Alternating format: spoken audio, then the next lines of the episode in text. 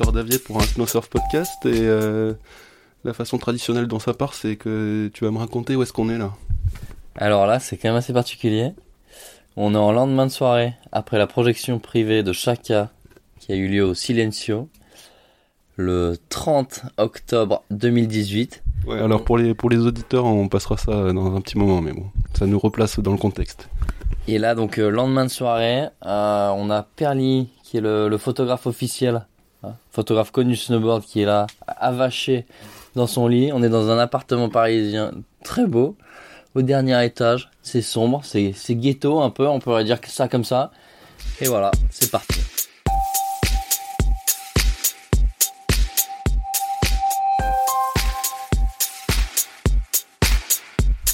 Alors euh, j'ai atterri à Gap parce que mes parents étaient euh, parachutistes et qu'il y a un gros centre euh, de parachutisme à Talar à côté de Gap. Et donc euh, moi j'avais un an et euh, j'ai atterri là-bas. Et, et voilà, j'ai fait toute mon enfance à, Gap. Donc après le snowboard c'est venu un peu grâce à une influence de ma mère via ma marraine qui est une femme qui faisait du snowboard et qui fait encore du snowboard qui s'appelle Nora Loiseau à qui je dois beaucoup. Et euh, bref, elle a mis un peu toute ma famille au snowboard, dont moi, et euh, j'ai direct accroché. Elle, elle connaissait bien Guillaume Chastagnol à l'époque. Et du coup, euh, elle nous avait dit, euh, montrer des vidéos de Guillaume, etc. Voilà, c'est la star, c'est la star. Et dans les, dans les Hautes-Alpes, ouais, Guillaume Chastagnol, c'était, c'était quelqu'un d'important. Donc euh, voilà, on avait euh, l'autographe signé au-dessus de la cheminée dans le salon de Guillaume Chastagnol qu'on regardait tous les matins avec mon frère. Et voilà, donc c'est parti de là. Après, j'ai été au, club de snowboard à Gap.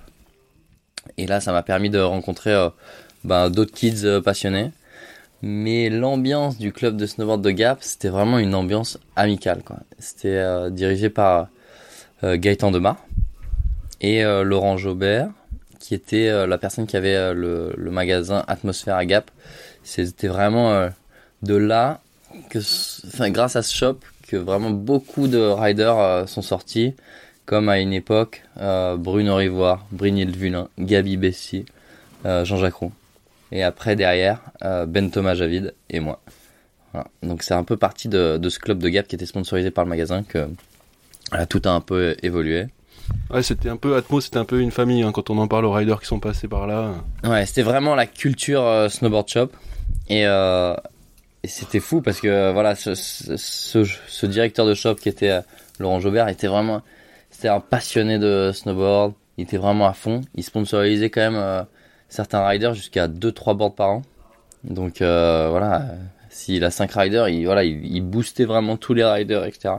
Et ça a permis que plein de riders du coin se développent quoi. Alors que c'est un peu voilà, les Alpes du Sud, c'est quand même toujours un peu le voilà, en dessous de Grenoble, il y a plus rien, quoi. voilà. Euh, tout se passe un peu au-dessus de Grenoble et on oublie vite les Alpes du Sud, alors que voilà, là, il y a vraiment un, groupe de riders qui s'est formé et nous, c'était nos idoles. Et c'est de là que vraiment un peu tout est parti. Après, voilà, avec le club de Gap, ça a un petit peu évolué, mais on était toujours en, en retrait. C'était une ambiance amicale. On faisait pas de compétition, enfin, pas de réelle compétition, mis à part les compétitions que le shop organisait. C'était vraiment des petits trucs entre potes et on sortait pas trop de notre QG qui était les Alpes du Sud et voilà on ridait on ridait on ridait on faisait même du backcountry assez tôt. Voilà le dimanche on prenait nos pelles et on allait se faire des kickers euh, en bord de piste. Et on ridait on ridait on ridait. Tout ça entre potes quoi. Et c'est de là que ça vient, euh, parce que t'es connu pour aimer sauter des, des jumps, mais aussi surtout les construire. et bah sûrement ouais ouais c'est venu assez tôt ouais avec euh, des potes euh, du club de Gap. On avait un petit crew avec euh, lequel on faisait des vidéos etc et euh, dont un skieur Ben Camp qui est qui euh, voilà qui a un, un de mes meilleurs amis et qui qui était un- qui était bon en ski. Et voilà lui euh, c'était le mec qui, qui a été le premier sponsorisé un peu dans le coin. Et voilà lui il construisait il construisait il construisait à fond. Et, euh, et nous on suivait quoi hein. là on était un peu plus jeunes on suivait on construisait aussi. Mais ouais c'est vrai que moi j'ai j'ai eu la passion pour construire euh, des jumps assez tôt et surtout faire des blocs quoi. Faire des blocs je crois que c'est vraiment ma passion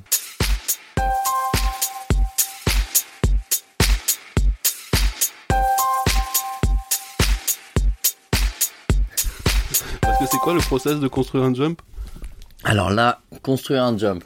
Euh, dans un premier temps, s'assurer qu'il y ait assez d'élan et une bonne réception. Ensuite, tu tasses la neige et là tu places tes blocs. Tu places tes blocs en forme de U. Voilà. Pour monter en gros euh, le kicker et ensuite tu remplis avec euh, de la neige molle ou des blocs au milieu et ça te fait ensuite ton beau ta belle tranche de fromage. Tranche de fromage, faut l'imaginer sur le côté du coup. voilà. C'est quoi tes meilleurs souvenirs de jump? Il y a la catapulte à Rèche-Beaufort. Ouais, alors il y a la catapulte à Beaufort où là c'est vraiment le, le jump parfait. Honnêtement, j'en ai fait tellement que là c'est. euh. Euh, là, on parle de construction. Ouais, tu peux, tu peux élaborer. Ok, parce que euh, voilà, il y, y a des jumps qui moi resteront vraiment gravés ou qui avaient besoin de moins de construction.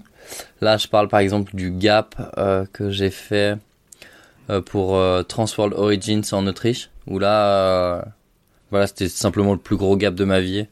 Je savais que je pouvais pas faire de check speed, c'est-à-dire que l'élan était fait d'une manière que je pouvais pas freiner pour essayer l'élan.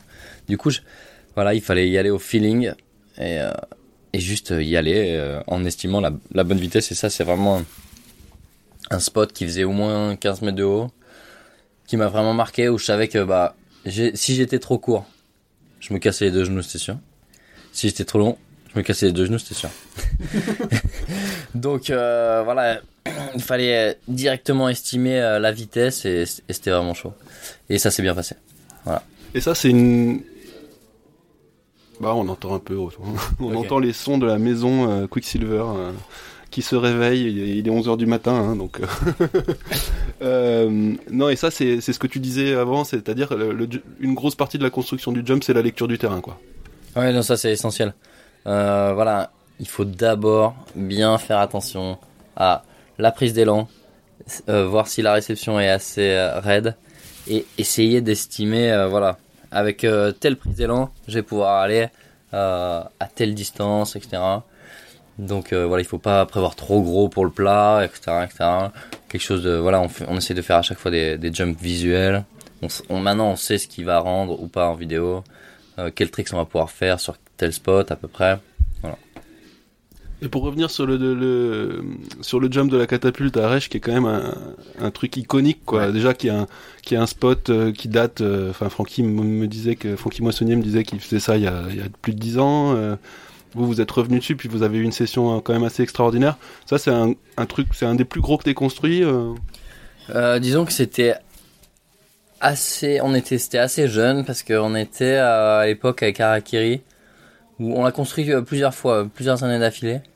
Et c'est vraiment un spot qui, bah, qui pour nous a lancé nos carrières, quoi. Que ce soit Delfino, Delerue, moi, c'est un jump qui a complètement boosté nos, nos vies et nos carrières, quoi. Parce que euh, voilà, on vit snowboard, on vit, on fait que ça, on est tous à fond. Et donc euh, voilà, euh, c'est même au-delà de nos carrières, quoi. Ça, ça a vraiment évolué à partir de ce moment-là. Et, et ouais, ce jump, il était fou, quoi. C'est la l'élan parfait, le plat parfait, et ensuite réception parfaite. Et il y a eu des bons hivers et on l'a eu plusieurs fois d'affilée au top.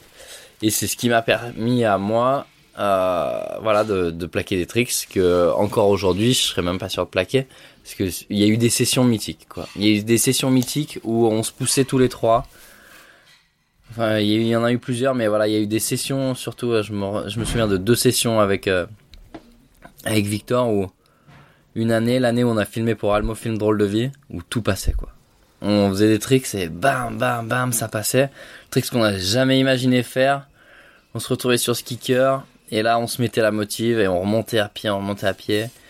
Et boum, tout ça, passait, quoi. J'ai, euh, tu vois, euh, même aujourd'hui, plaquer un front double cork 1000 first try, comme ça en backcountry, il y en a très peu qui l'ont fait, et boum, ça m'est arrivé sur ce spot.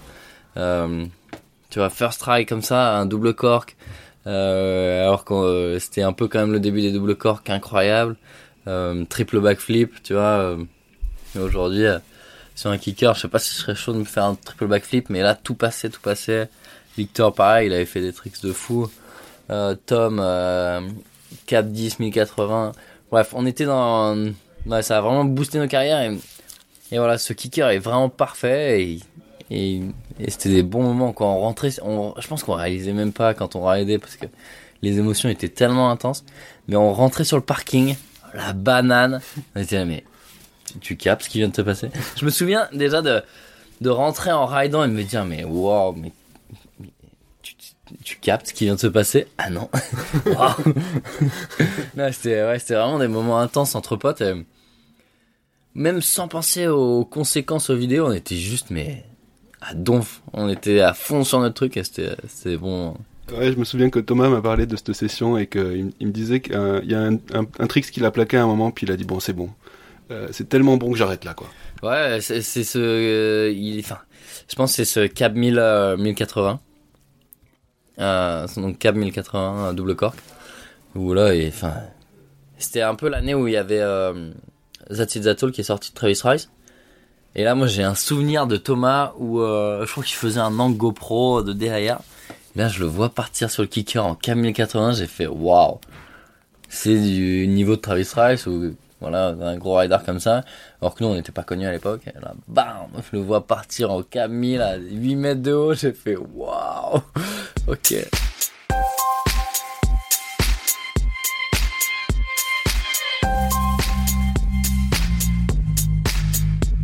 Francky dit qu'on peut sûrement aller jusqu'au au sextuple backflip. enfin bon, on peut aller très loin là-dedans. Il y a ce côté technique donc qui évolue énormément. Enfin, on le voit au JO, on le voit au X Games, on le voit dans les, sur les, tu vois là sur les premiers big air de la saison. Et puis il y a le côté style. Et là, ce que tu me racontes de ces sessions à Arèche, c'est un peu le mélange des deux. Comment tu vois ces deux axes-là du snowboard et, et, comment tu vois leur état aujourd'hui surtout? On en est où? Ok.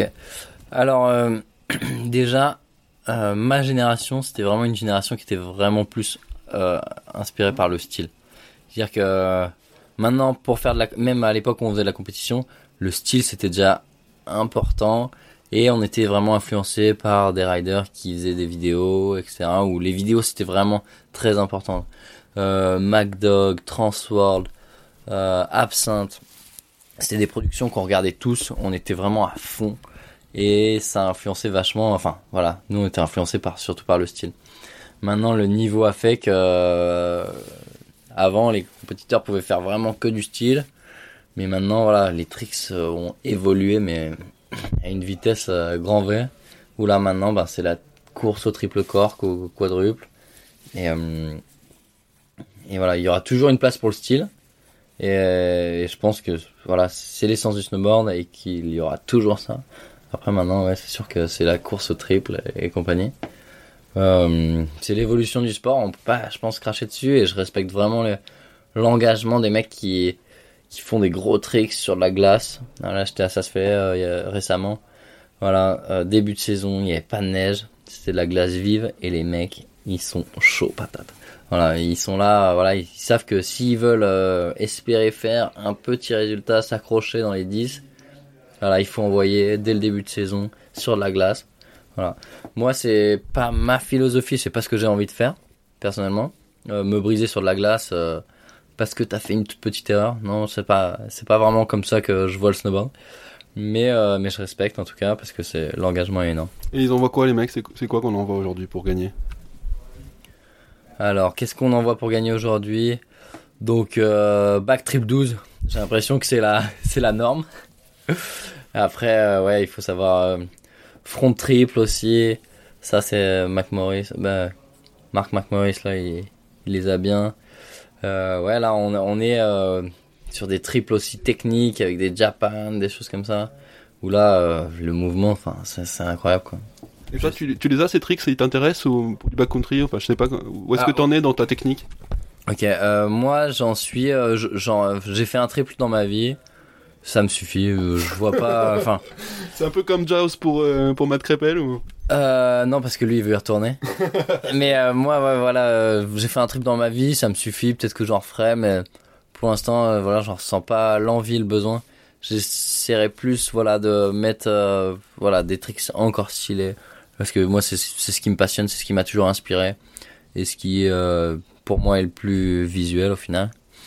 Et donc euh, voilà, j'espère euh, voilà apporter des, des petits tricks techniques, c'est plus ça qui m'intéresse que euh, des euh, quadruple saucisse. Voilà. Mais j'en parlais hier avec, enfin hier non, j'en parlais dans le dernier épisode avec Matt. Crépel, de, ce côté style, c'est hyper dur à quantifier le style et je pense que la meilleure façon d'en parler, c'est de donner les exemples de, de gens que tu trouves stylés ou de, de choses que tu trouves stylées. Je sais pas, est-ce que des gens comme Kazoo, des Terry Consen ou des, des vieux, des jeunes, qu'est-ce que c'est le style hein, aujourd'hui? Alors, qu'est-ce que c'est le style des, Arthur, des Arthur Longo, je sais pas. Ouais. Alors, euh, il faut savoir que voilà, le snowboard, tout le monde sait faire du snowboard, mais chaque rider a un toucher de neige différent. Voilà, on a tous euh, plus ou moins les mêmes planches, mais on les ride différemment. Et euh, voilà, euh, comme euh, voilà un tableau d'un artiste, et ben il va t'inspirer plus qu'un autre. Et, euh, et voilà, les, pour moi, c'est- c'est les, les, les riders sont plus ou moins des, des peintures et, soit t'accroches plus avec le bleu ou soit t'accroches plus avec le vert, mais en tout cas, voilà, il y a un, style qui va qui va t'attacher euh, plus qu'un autre. Et euh, ben Arthur Longo, c'est la facilité, c'est le c'est le, maître chat, il va toujours retomber sur ses pieds, c'est la classe. Euh, Ben Ferguson, il va faire des gros tweaks, euh, il va être euh, créatif en pipe, etc. Ça va être vraiment voilà un style un peu à la, inspiré de Terry Atkinson. Euh, il va y avoir par exemple, je sais pas, des, des gros gangsters type euh, Devon Walsh à l'époque, voilà, qui faisait du backcountry sans bouger. Moi, je sais que ça, ça m'a vachement inspiré.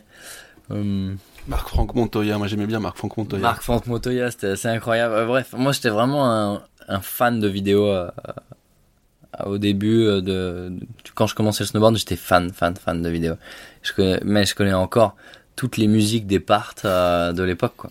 Voilà, je me souviens, j'écoute une musique dans un bar, je connais pas l'artiste, mais je sais que quel rider a ridé telle année euh, sur euh, quelle musique, quoi. Hmm. Et c'est ouais. Et moi, je, ça a toujours été ma référence, le style. Et, et j'essaye de m'inspirer encore de plein de nouveaux riders. Là, il y a un petit Finlandais, René quelque chose. Non Ouais. compliqué Ouais, non compliqué, mais, mais voilà, pareil. Nouvelle génération. Le mec qui sort de Finlande de nulle part. Bon, il a vite évolué parce qu'il était super fort. Mais voilà, il a un style particulier avec des tricks de fou. Et, euh, et voilà, tout le monde accroche parce que justement, il a un style particulier. Et, euh, et c'est cool, quoi. Ça veut dire qu'il y a une place pour le style encore en 2018 et que voilà, le snowboard ça restera stylé parce que voilà, les gens ils accrochent à fond sur ce nouveau kids. Il sait faire des triple corks, mais ils accrochent à fond sur ses petits moves techniques, sur son style.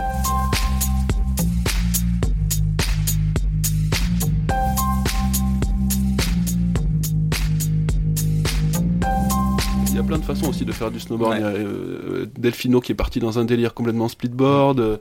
T'as des mecs qui sont très très jib urbain et qui prennent des gros risques. Toi, t'es quand même plus un, parti dans un truc très backcountry. Ouais. Est-ce que le snowboard il se sépare aujourd'hui en plein de petites niches ou est-ce que il y a des, tu vois, on voit des mecs comme Matt Crepel qui viennent de du pur halfpipe euh, ou en Delfino aussi, hein, et Mm. qui se sont mis à faire des trucs très différents. C'est c'est très poreux comme milieu ou tu penses que ça se sépare de plus en plus? Comment tu le vois ça? Alors euh, voilà, à l'époque, euh, disons que les gens faisaient, enfin les riders faisaient plus du backcountry et qui sont, ils en sont venus ou du parc et ils en sont venus au, street. Enfin, ils ont commencé à, rider des rambardes. C'était pas le premier truc qui est venu à l'idée des riders. Et, euh, et voilà, les riders pouvaient faire un peu, un peu les deux. Il y en a encore quelques-uns des riders qui font les deux, mais ça, le niveau est tellement extrême dans chaque euh, discipline du snowboard que je pense qu'il y aura de moins en moins de riders qui pourront faire les deux quoi.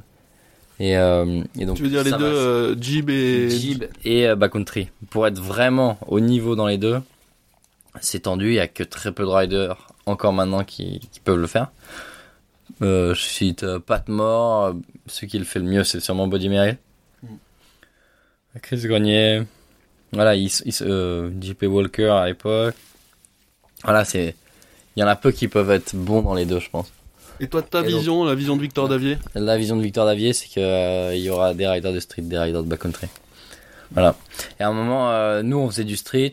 Et je me souviens, j'ai, filmé à un moment trois ans du street d'affilée en décembre pour chauffer en début de saison avec Victor et tout. Et au final, à la fin de la saison, bah, la saison de backcountry a commencé. J'avais plein de tricks en backcountry. Et j'avais mes quelques shots de street. Et j'étais oh, finalement, ils m'intéressent pas. Ils ont, ils ont pas grand intérêt. Voilà, je l'avais fait plus ou moins euh, pour le fun, quoi. Ils avaient pas grand intérêt dans, dans une vidéo part à moi. Et, du coup, petit à petit, j'en ai fait un petit peu moins. Et, et je sais pas, c'est pas vraiment ce qui. Je suis vraiment inspiré par le street, mais j'ai je préfère m'inspirer du street en regardant une vidéo que j'adore regarder et rapporter des petits, des petits moves, des petits, des petits tricks dans le backcountry, justement. Voilà. Et euh, est-ce que euh, tu t'es pris une grosse avalanche en Alaska, c'était quoi en 2014 Ouais, 2014. Et, euh, et tu t'es conscient des risques, euh, enfin, t'en étais conscient avant, j'imagine, mais t'en es d'autant plus conscient. Donc, t'as as, lancé ces Safety Shred Days à Arèche. Tu, tu refais ça cette année Tu peux, tu peux m'en parler un peu? Yes. Alors, euh, du coup, ouais, en 2014, ça a été un peu le déclenchement d'ailleurs des Safety Shred Days. J'étais euh, donc première année où je filmais pour Absinthe. Donc euh, Absinthe, j'ai regardé Absinthe toute ma vie, les snow surf toute ma vie, et à chaque fois sur le bas de la page, je voyais Alaska, Alaska, Alaska, Haynes, Alaska, Valdez, Alaska, machin, machin. Et donc mon rêve c'était d'aller en Alaska. Et un jour, on va à Whistler avec Absinthe. Et mon rêve c'était aussi de filmer avec Absinthe. et donc je me retrouve déjà à filmer avec Absinthe, c'était énorme. Et là on est à, à Whistler. Donc euh, gros trip avec Romain de Marché, euh, qui était mon idole, qui nous emmène faire de la motoneige, etc. Bref, on fait une deux journées. Après les conditions pourries, donc on reste dans, l'hôtel une semaine, dix jours. Au bout de dix jours, bon il se passe quoi? Bah, Rien. Bon ok. Et là il y a Vlad. Euh, donc le filmeur d'absinthe qui vient, ça te dit d'aller en Alaska? Euh, Bah écoute, j'y avais jamais pensé. Moi, si j'allais en Alaska, je pensais m'entraîner des mois et des mois avant, mais Ok, hein, on le fait. Donc là, avec euh, Mathieu, Victor, Romain, on se retrouve à partir à, Ains, Alaska. Et euh, première descente de toute ma vie, je me prends euh, une énorme avalanche qui finit dans ma vidéo part avec le petit Victor, première en Alaska, boum, grosse avalanche, plus grosse avalanche de ma vie.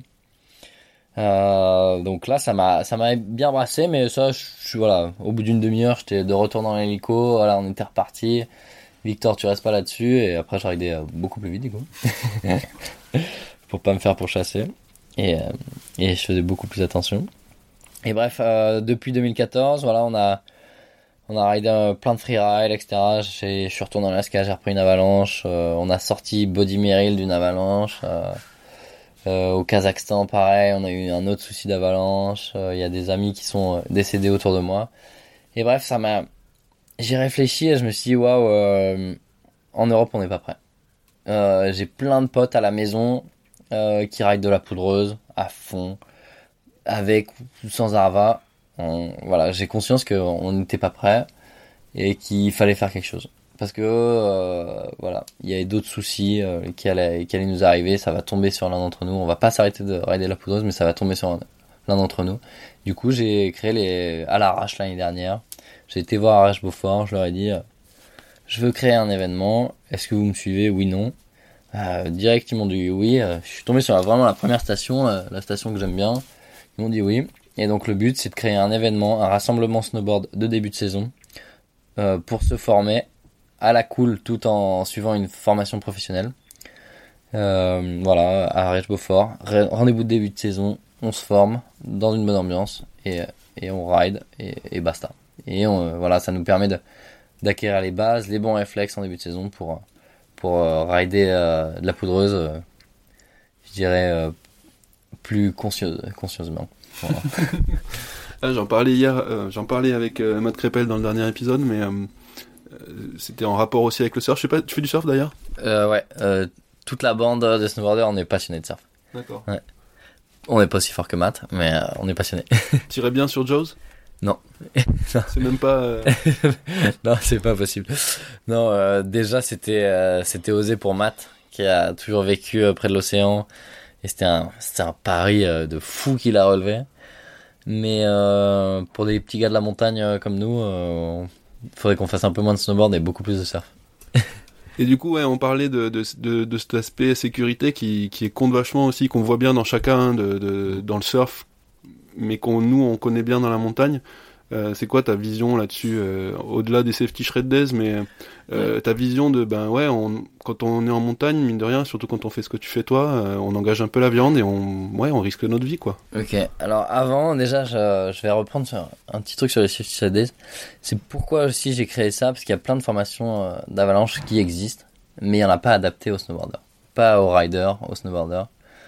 Euh, si tu te renseignes, tu dis ah, cette année je vais me former, tu vas te retrouver avec euh, des mecs qui font du ski de rando, euh, à payer une, formation assez chère. Non, ça c'est, enfin, on le fera pas. Dans notre entourage de riders, c'est pas quelque chose qu'on fait. Du coup, le but c'est d'app- d'apporter une formation euh, adaptée aux riders. Euh, par le prix, parce qu'on est, voilà, on est des jeunes et qu'on n'a pas forcément énormément d'argent et par l'esprit. L'esprit, c'est euh, voilà, un truc plus décontracté, pas un truc euh, guide qui vont te formater en mode. Voilà, donc ça, c'est un petit truc euh, que j'ai oublié de préciser. Et c'est un peu pourquoi j'ai fait l'événement, c'est parce que selon moi, les formations n'étaient pas adaptées et qu'il fallait qu'on apprenne plus. Ne serait-ce que par le fait que nous, quand on est en snow, ben, on a les pieds attachés, on se retrouve, on est beaucoup plus mobile quand on a enlevé le snow, on se fait aussi emporter plus facilement euh, au fond euh, avec les bornes. Enfin, c'est vrai qu'il y a une vraie spécificité du snowboard dans les avalanches, quoi. Ouais, ça aussi, mais ouais, c'était surtout euh, à là, c'est plus technique, mais sur le principe, voilà, il y a, selon moi, il n'y avait pas de formation vraiment adaptée, et euh, on peut, euh, on peut apprendre en, s'amusant, je pense, voilà. Et euh, le but, c'est du coup, euh, voilà, on, apprend tous, euh, rider, pro rider, médias, personnes de l'industrie, tous ensemble. Euh, on fait un bon point de début de saison. On discute tous ensemble de ce qui, est avalanche, sécurité, technique. Voilà, on sait que ça peut arriver et on est alerte à ça et, bam.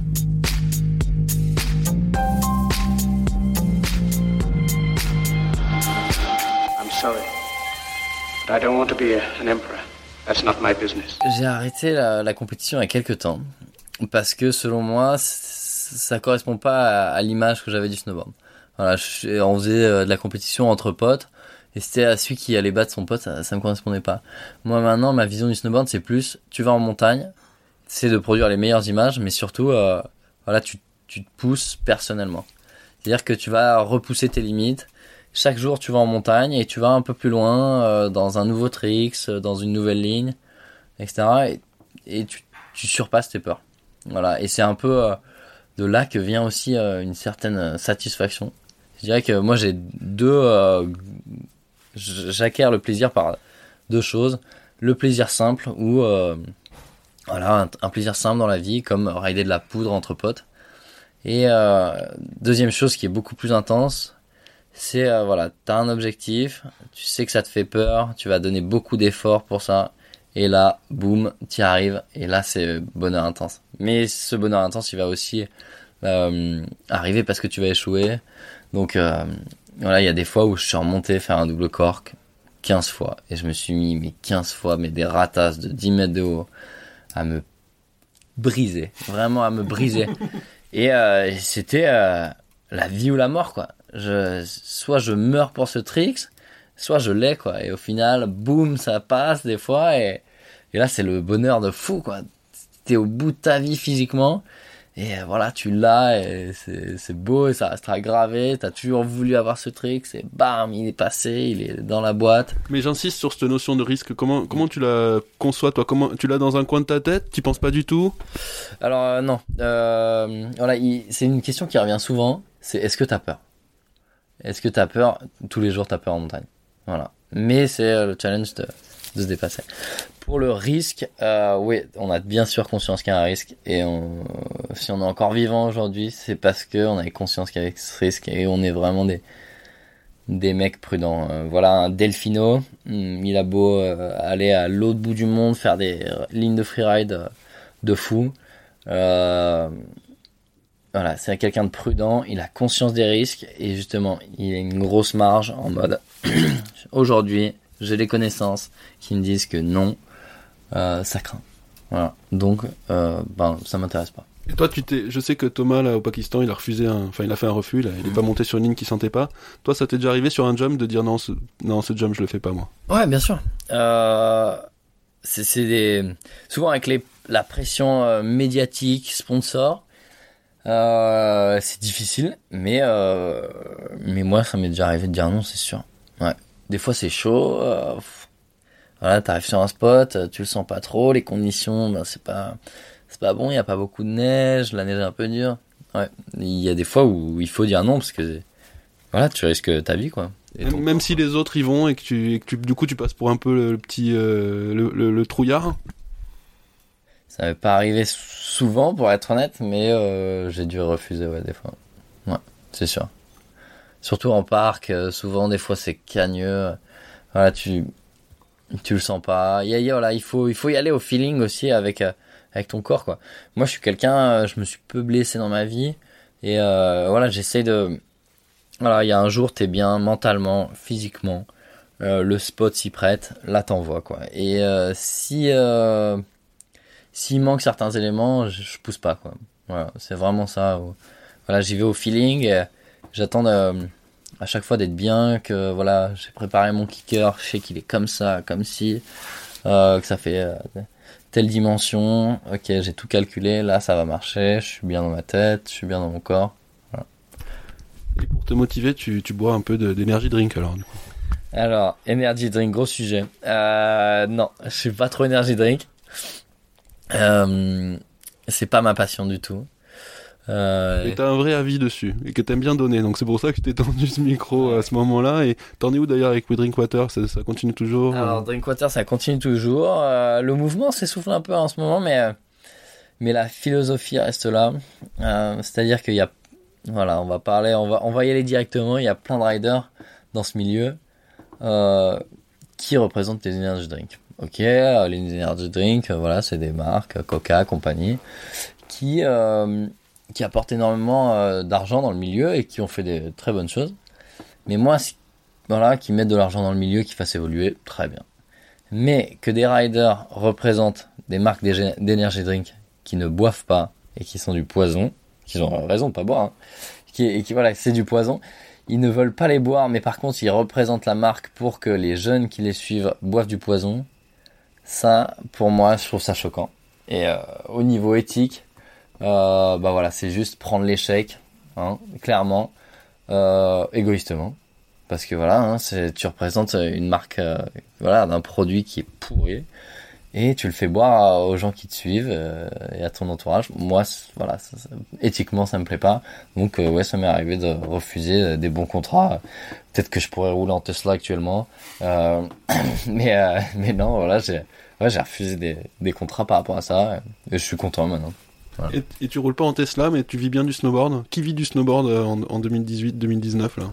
Euh, je pense que on n'est plus beaucoup et que c'est voilà, c'est- nos, aînés ont bien vécu du snowboard. Maintenant, euh, voilà, on est on est plus qu'une petite poignée. C'est facile à citer. Hein.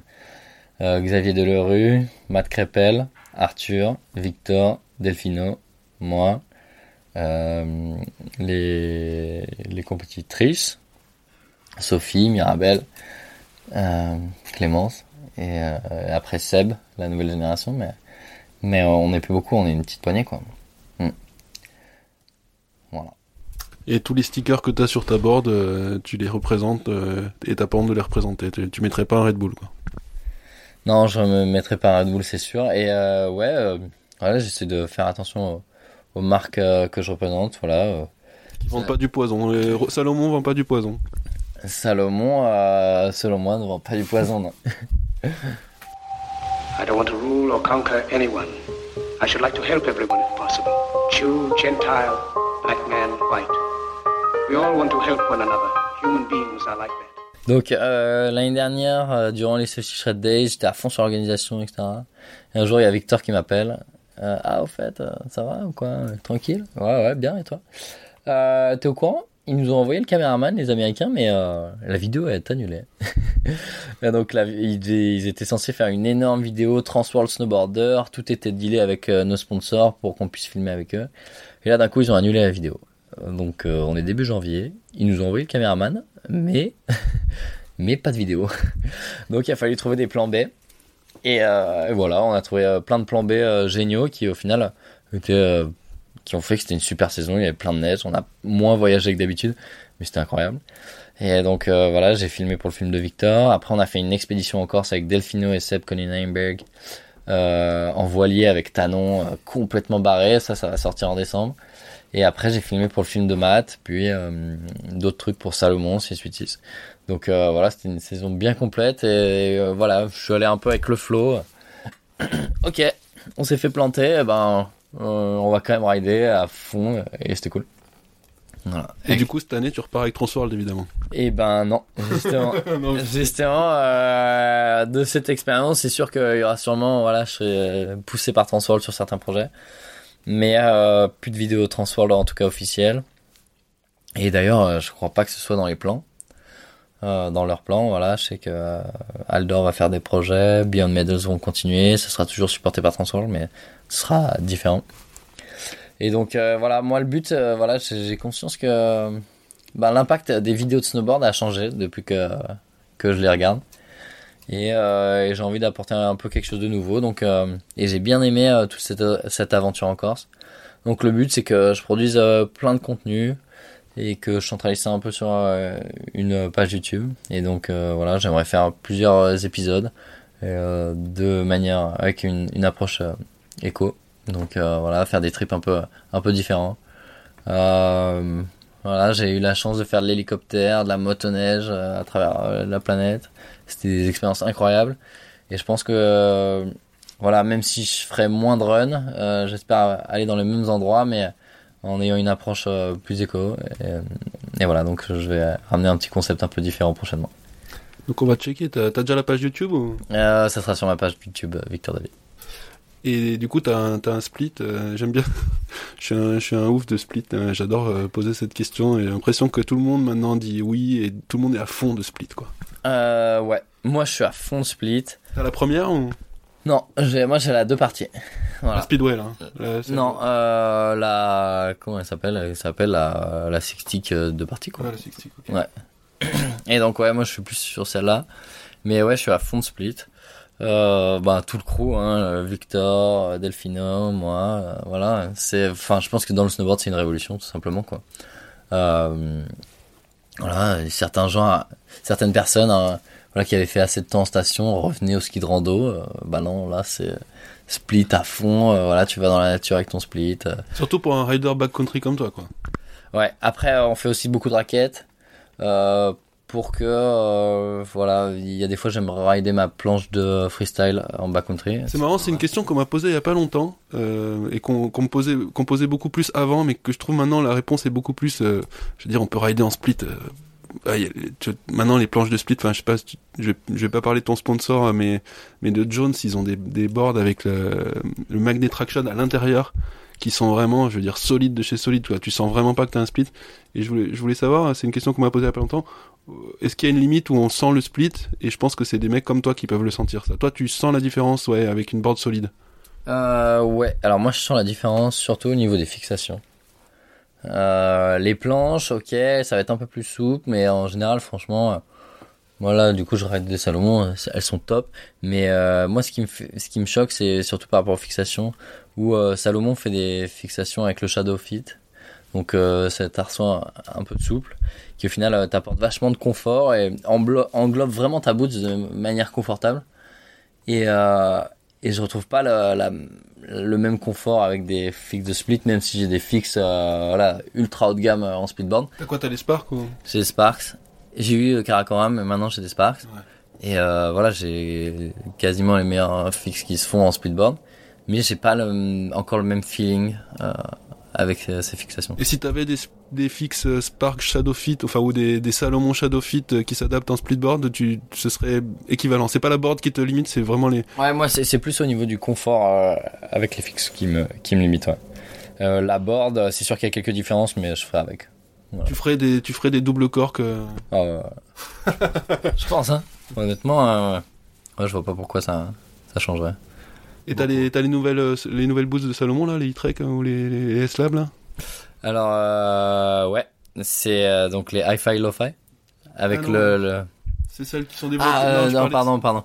Euh, tu parles des boots de, Des boosts de split. de split. Euh, ça, j'ai pas encore essayé, D'accord. pour être honnête. Et ben on va se quitter là-dessus euh, sur ces Ok, bonnes sur top. ces bonnes paroles. Merci beaucoup Victor. Eh et ben, puis, merci à euh, toi, à bientôt dans la saison. On check ton, on check ton YouTube alors. Exactement, YouTube, Instagram. Voilà, on va voyager, on va faire du snowboard et faire de la grosse poudre surtout.